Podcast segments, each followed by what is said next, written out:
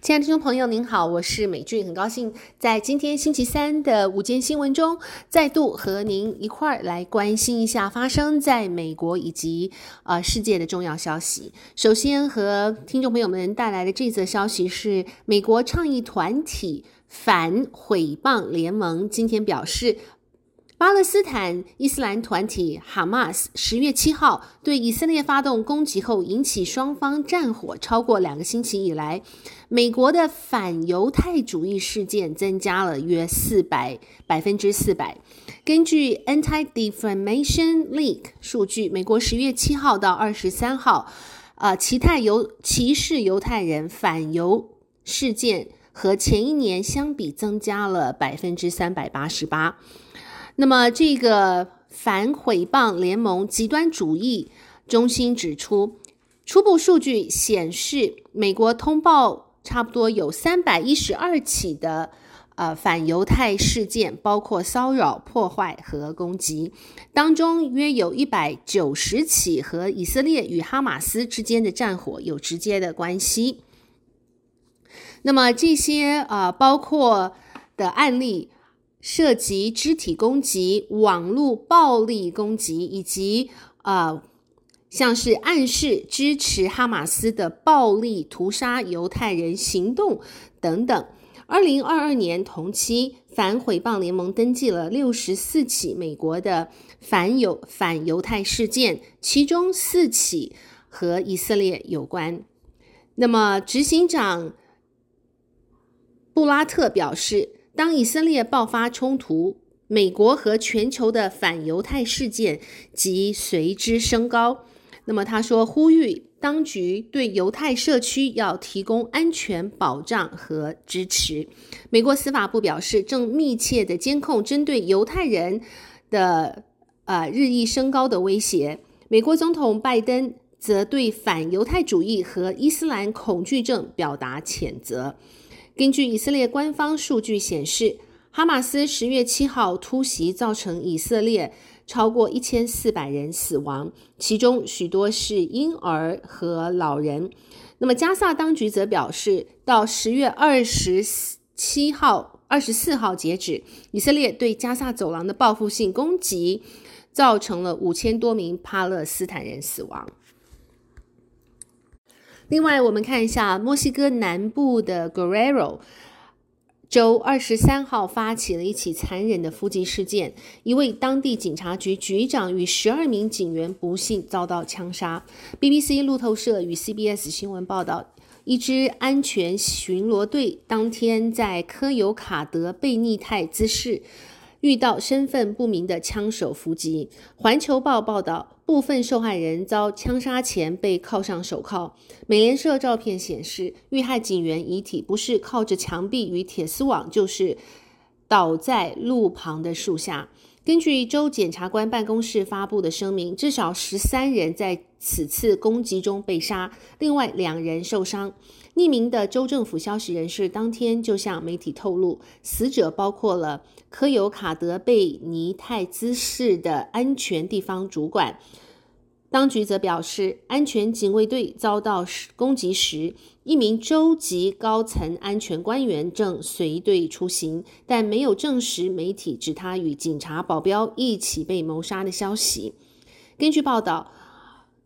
格雷罗州长遭到。毒贩暴力事件的困扰，科尤卡德贝尼兹呃一带的毒枭一直在争夺毒品交易控制权。此次事件则是最新一起肆无淡忌的攻击行动。根据墨西哥当局说法，连同科尤卡德贝尼兹泰市的事件在内，十月二十三号一天已经发起了三起武装攻击事件，造成了至少二十四人死亡。墨西哥政府隔天宣布派出三百名国民兵支援格雷罗州，总统欧布拉多也对受害人表达悼念。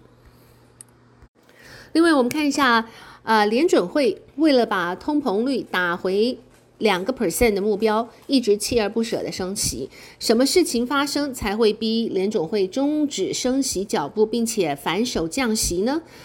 根据彭博资料报道，今年三月份，系股 SVB 倒闭时，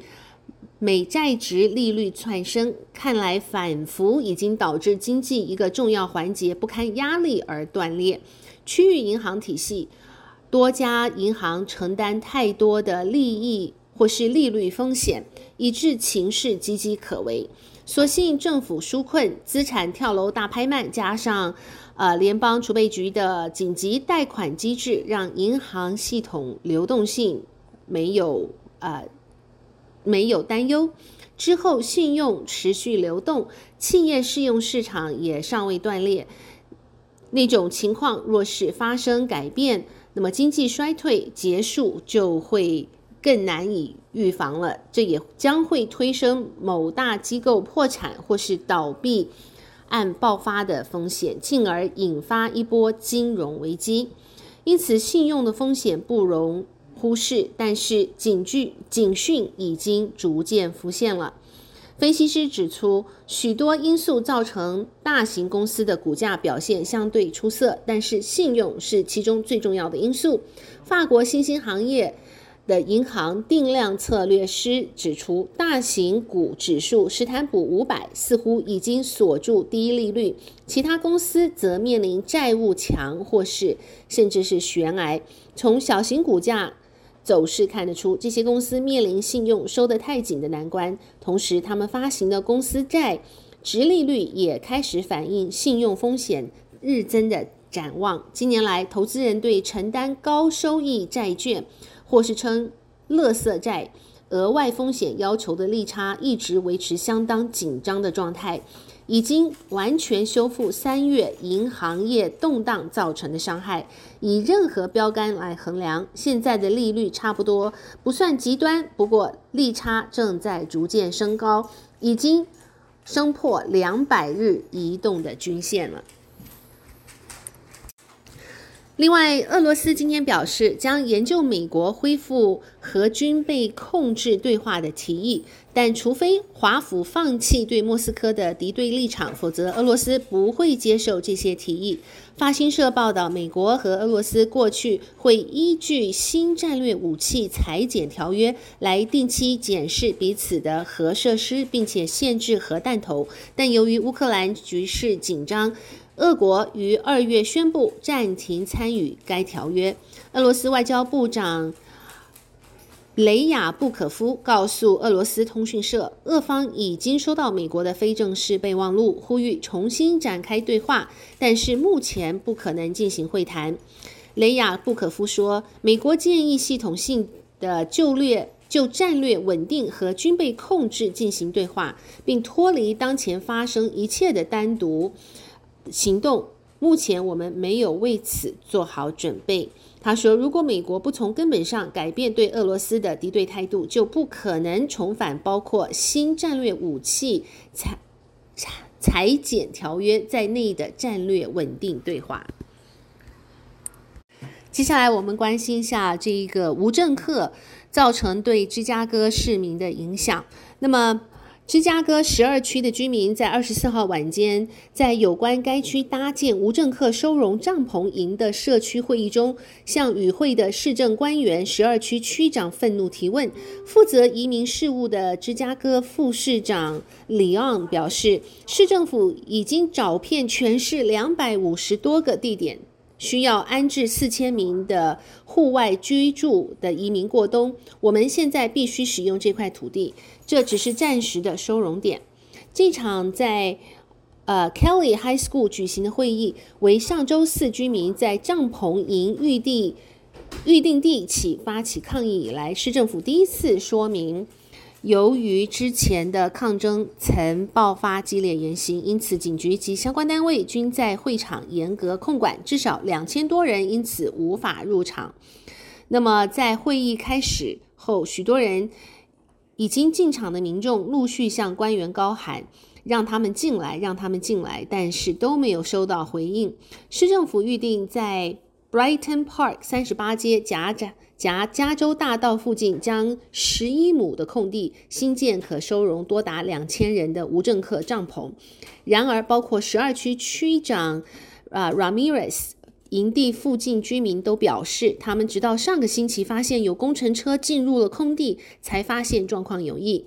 那么，Ramirez 在社区会议中重申，市政府完全没有先告知他有关该地区的潜在用途，他也没有接到任何市政府的咨询。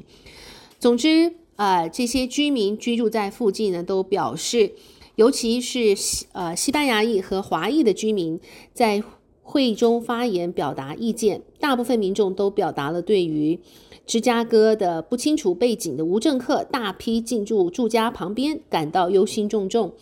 居民们的主要忧虑包括犯罪率增加、房地产价值贬低，同时也担心，啊、这个原工业用地作为居住地是否安全的议题。好的，亲爱的听众朋友，谢谢您收听美君为您翻译、编辑、播报。在全美以及世界的重要新闻这边，特别感谢《世界日报》所提供的资料。祝福您有一个愉快的星期三，我们明天同一时间再会，拜拜。